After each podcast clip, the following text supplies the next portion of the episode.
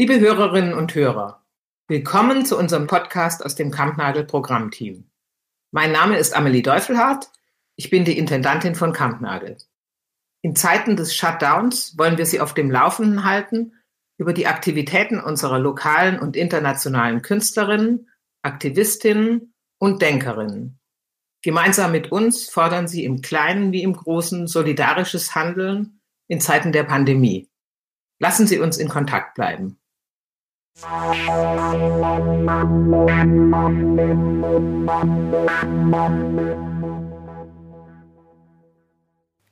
Willkommen zu der vierten Folge unseres Podcastes Stay in Touch.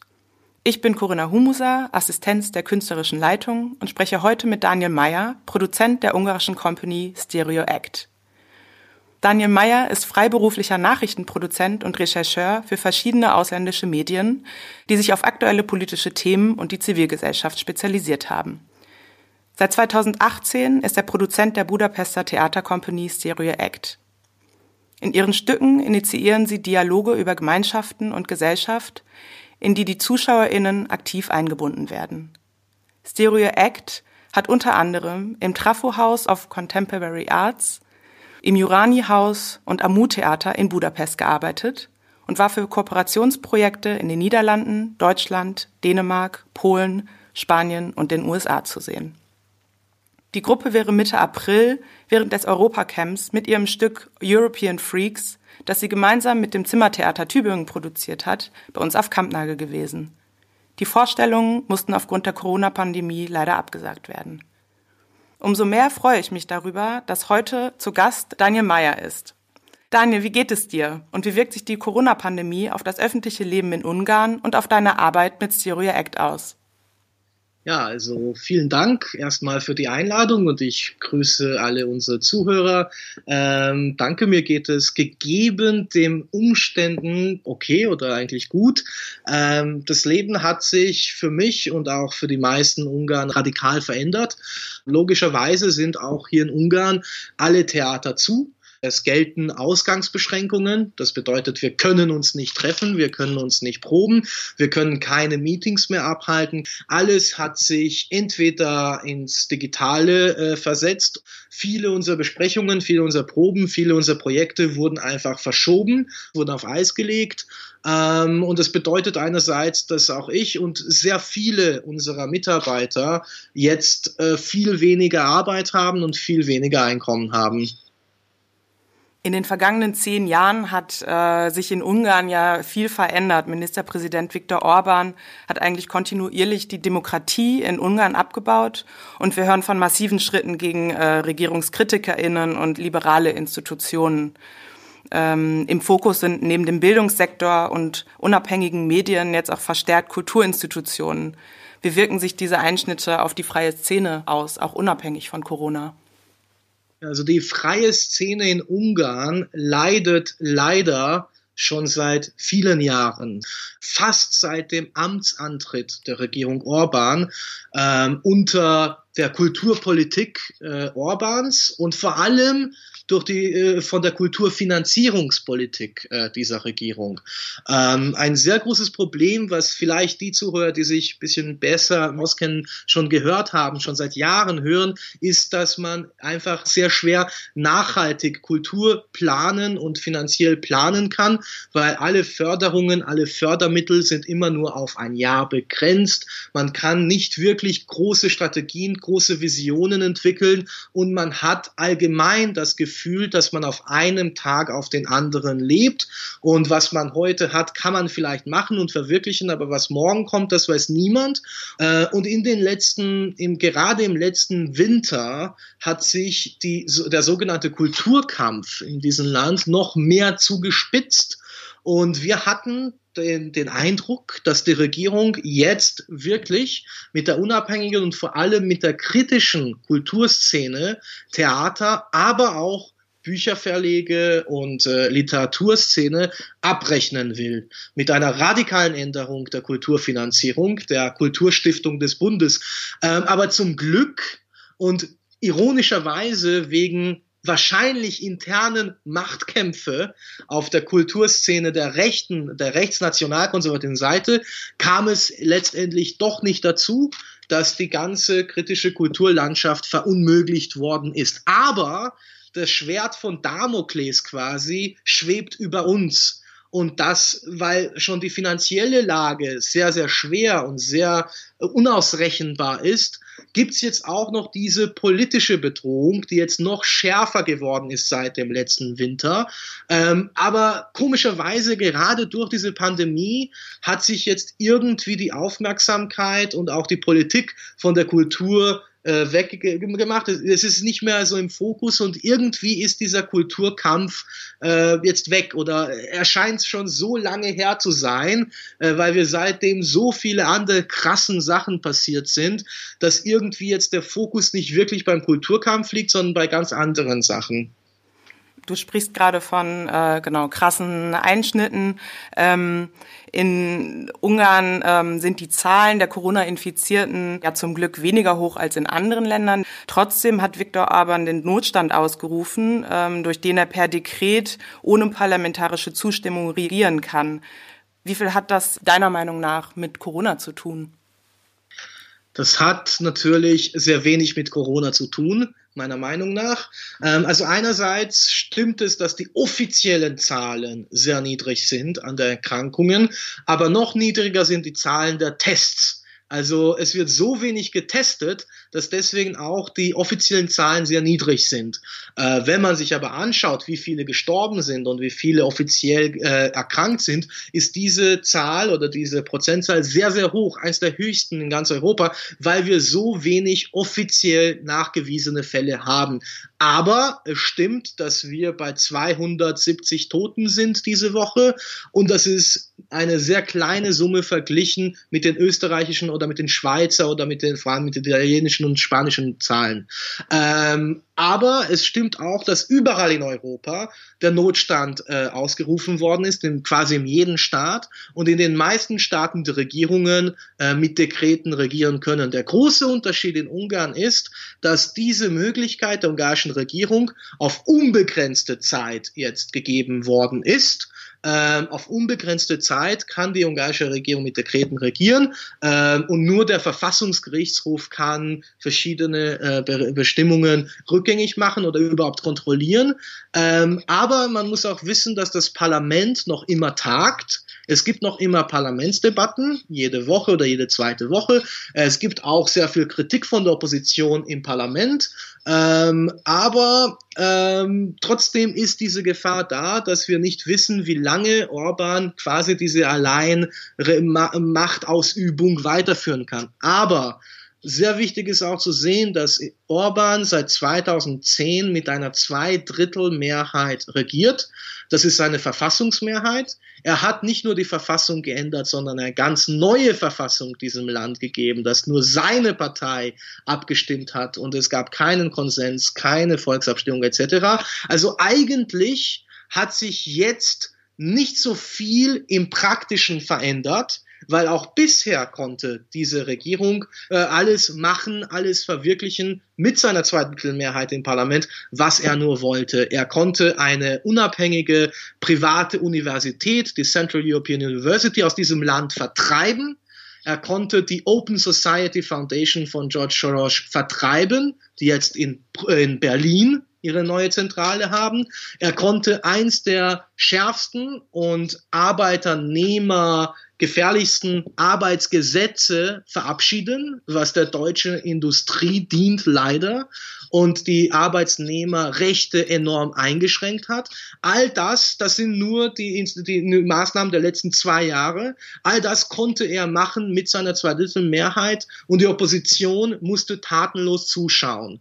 Äh, sie haben demonstriert, sie haben Reden gehalten, sie haben gute Social Media Sachen gemacht und ein großer Teil der ungarischen Bevölkerung hat das auch mitbekommen und ist auch aufgeregt darüber. Aber trotzdem konnte er letztendlich machen, was er wollte. Somit hat sich im All Alltag oder im Praktischen durch diese Vollbemächtigung nicht so vieles verändert, äh, meiner Meinung nach. Und das ist sehr traurig, dass die ungarische Demokratie nicht jetzt gestorben ist oder nicht jetzt äh, am, am Beatmungsgerät liegt, sondern schon seit etlichen langen, langen Jahren.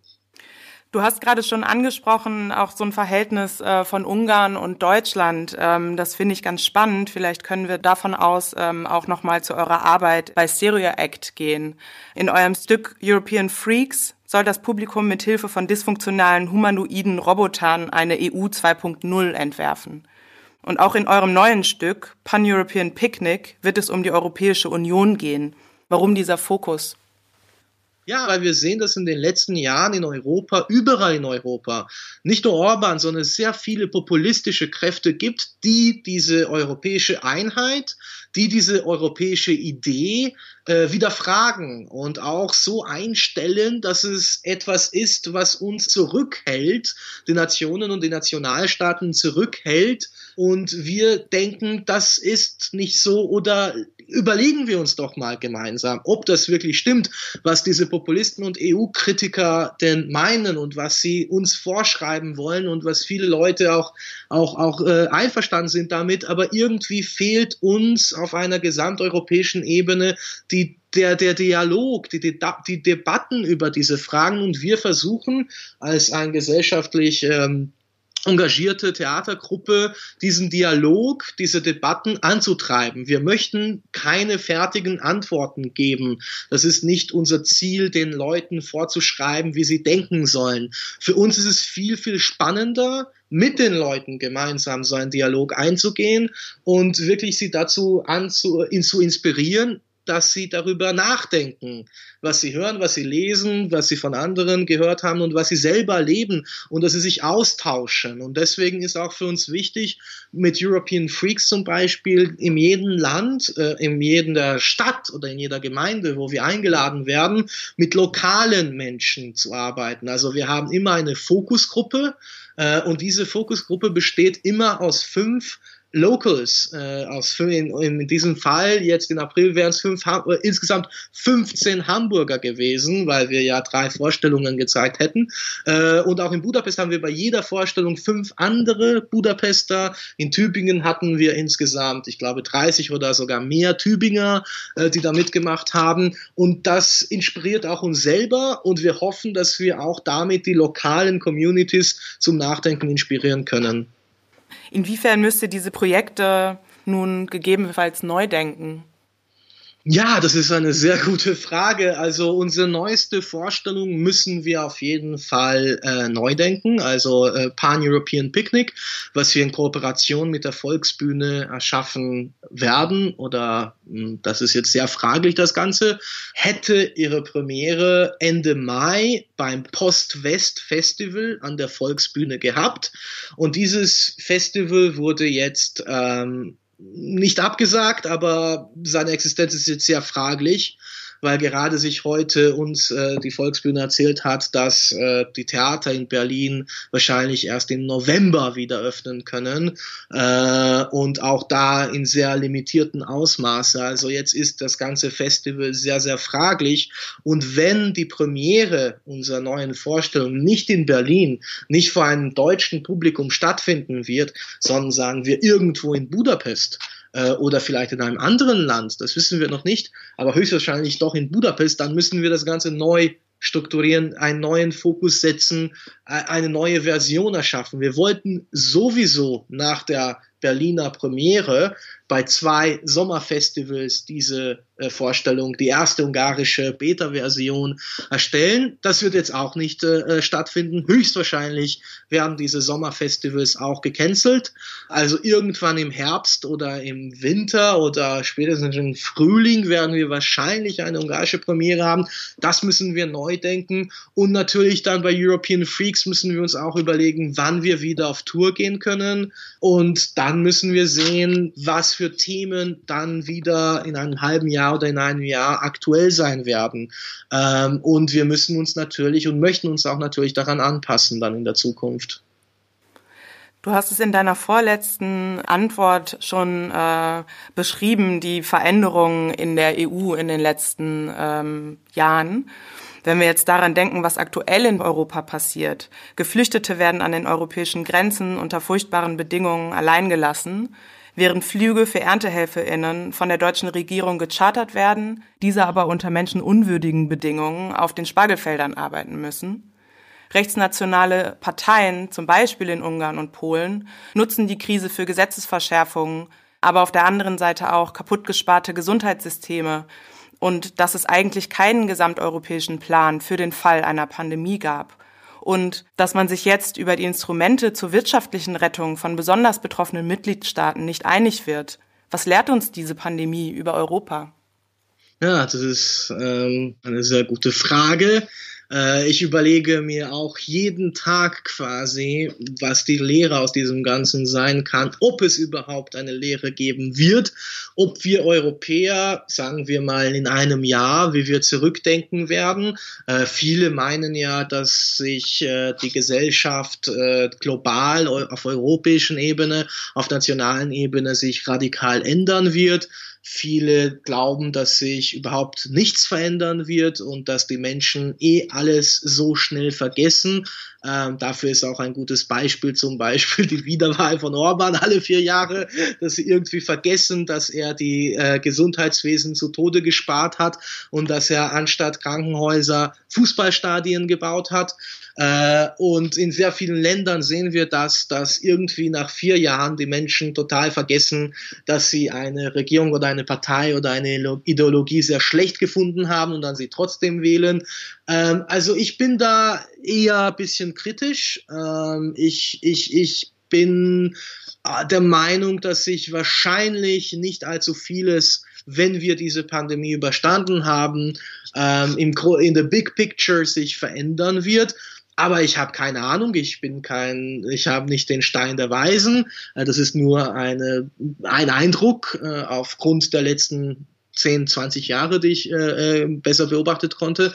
Und ähm, was, was, was du bei der Einleitung gesagt hast, ja, das sind wirklich sehr schlimme Sachen. Ähm, und ich hoffe, dass zumindest so das Gesundheitssystem ernster genommen wird Arbeiterrechte ernster genommen werden, äh, dass äh, Populisten nicht so ernst genommen werden in der Zukunft. Das sehen wir eigentlich in Deutschland. Also was ich von deutschen Freunden höre, dass die AfD jetzt total äh, heruntersickert und in den letzten zwei Monaten man überhaupt nichts von der AfD hören konnte. Äh, das sind schon sehr positive Sachen. Aber leider äh, aus meinem Land kann ich nicht so positive Sachen hören. Also hier ist noch immer dasselbe Lied.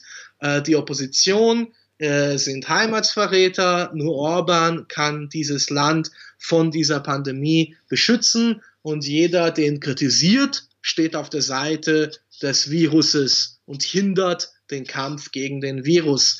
Äh, irgendwie scheint die ungarische Gesellschaft nicht sich in diesen letzten paar Monaten nicht wirklich so sehr zu verändern, weil wir wissen auch ganz genau, dass die ungarische Regierung dauernd Meinungsforschungen macht, jeden zweiten Tag, jeden Tag manchmal. Also sie messen immer ganz genau ab, was für einen Effekt das in der Gesellschaft hat, was sie sagen. Und wohl möglich resoniert das, was sie machen, diese Kampfrhetorik, diese spaltende Rhetorik, diese Hasspropaganda, die sie bisher gegen die geflüchteten Menschen und gegen George Soros geführt haben. Jetzt führen sie das gegen die Opposition und gegen den Oberbürger, den oppositionellen Oberbürgermeister von Budapest und von anderen Großstädten. Diese Rhetorik kommt ansichtlich sehr gut an bei ihren eigenen Wählern. Ähm, und das ist ein großer Teil der ungarischen Gesellschaft. Das sind mindestens 45 Prozent der ungarischen Wahlbürger. Ähm, und wenn das gut ankommt, das zeigt mir auch, dass sich die ungarische Gesellschaft oder die Hälfte der ungarischen Gesellschaft nicht wirklich geändert hat, leider noch. In European Freaks fragt ihr, braucht die EU eine kosmetische Behandlung, ein Facelift oder eine Wiederbelebung? Was muss die Zivilgesellschaft jetzt und nach Corona einfordern für eine EU 2.0? Hm. Ja, also auf jeden Fall, ähm, was auch du schon angesprochen hast, ich finde mehr Solidarität. Ähm, auf jeden Fall und auch mehr Kontrolle. Äh, viele fragen mich, ja, was kann zum Beispiel, was kann die EU gegen Orban und gegen Polen machen, die ja gegen die EU wittern aber im gleichen, zur gleichen Zeit äh, das meiste oder sehr, sehr viel Geld von der EU kassieren äh, und das dann äh, dazu aufbrauchen, ihr System am Leben zu erhalten und ihr Klientel und ihre Vettern mit Geld und mit Aufträgen zu versorgen. Das wäre auch ein sehr wichtiger Punkt, dass man viel mehr Transparenz und viel mehr äh, Checking und Controlling in den verschiedenen Mechanismen und Fördergel Fördermechanismen einführen würd, äh, müsste und auch, was sie schon seit langem versuchen, die Stärkung der gemeinsamen europäischen Identität, äh, dass wir uns wirklich als Europäer identifizieren. Aber das kommt, finde ich, auch über die Solidarität, äh, dass man sich gegenseitig hilft und gerade die Staaten wie zum Beispiel äh, Italien, Spanien, Frankreich, die Belgien, die jetzt enorm von dieser Epidemie betroffen sind, denen man viel mehr hilft und Staaten wie Ungarn äh, nicht so sehr viel, weil bei uns ist es in diesem Moment noch nicht so schlimm und trotzdem ein, das ist, das ist auch jetzt ganz absurd, die Meldung kam letzte Woche auch in den deutschen Medien, dass durch einen Automatismus des Epidemiefonds der Europäischen Union bekommt jetzt Ungarn mehr Hilfe als Italien, finanzielle Hilfe. Also solche absurde Sachen sollte man irgendwie aus diesem System aushebeln und viel mehr Logik, viel mehr Transparenz, viel mehr Controlling einbringen. Und wie gesagt, Solidarität ist auch ein wichtiger Punkt und das könnte wahrscheinlich auch die gemeinsame europäische Identität stärken.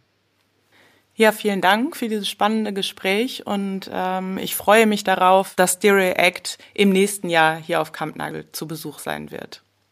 Ja, wir freuen uns auch schon sehr äh, und äh, wir freuen uns auch auf, schon sehr auf das Hamburger Publikum äh, und hoffentlich können wir auch bald äh, uns gegenseitig treffen äh, live und nicht nur im Podcast, was natürlich auch super toll ist. Also viel Erfolg noch weiterhin mit diesem Format. Ja, auch für dich alles Gute und bis bald. Danke sehr. Thank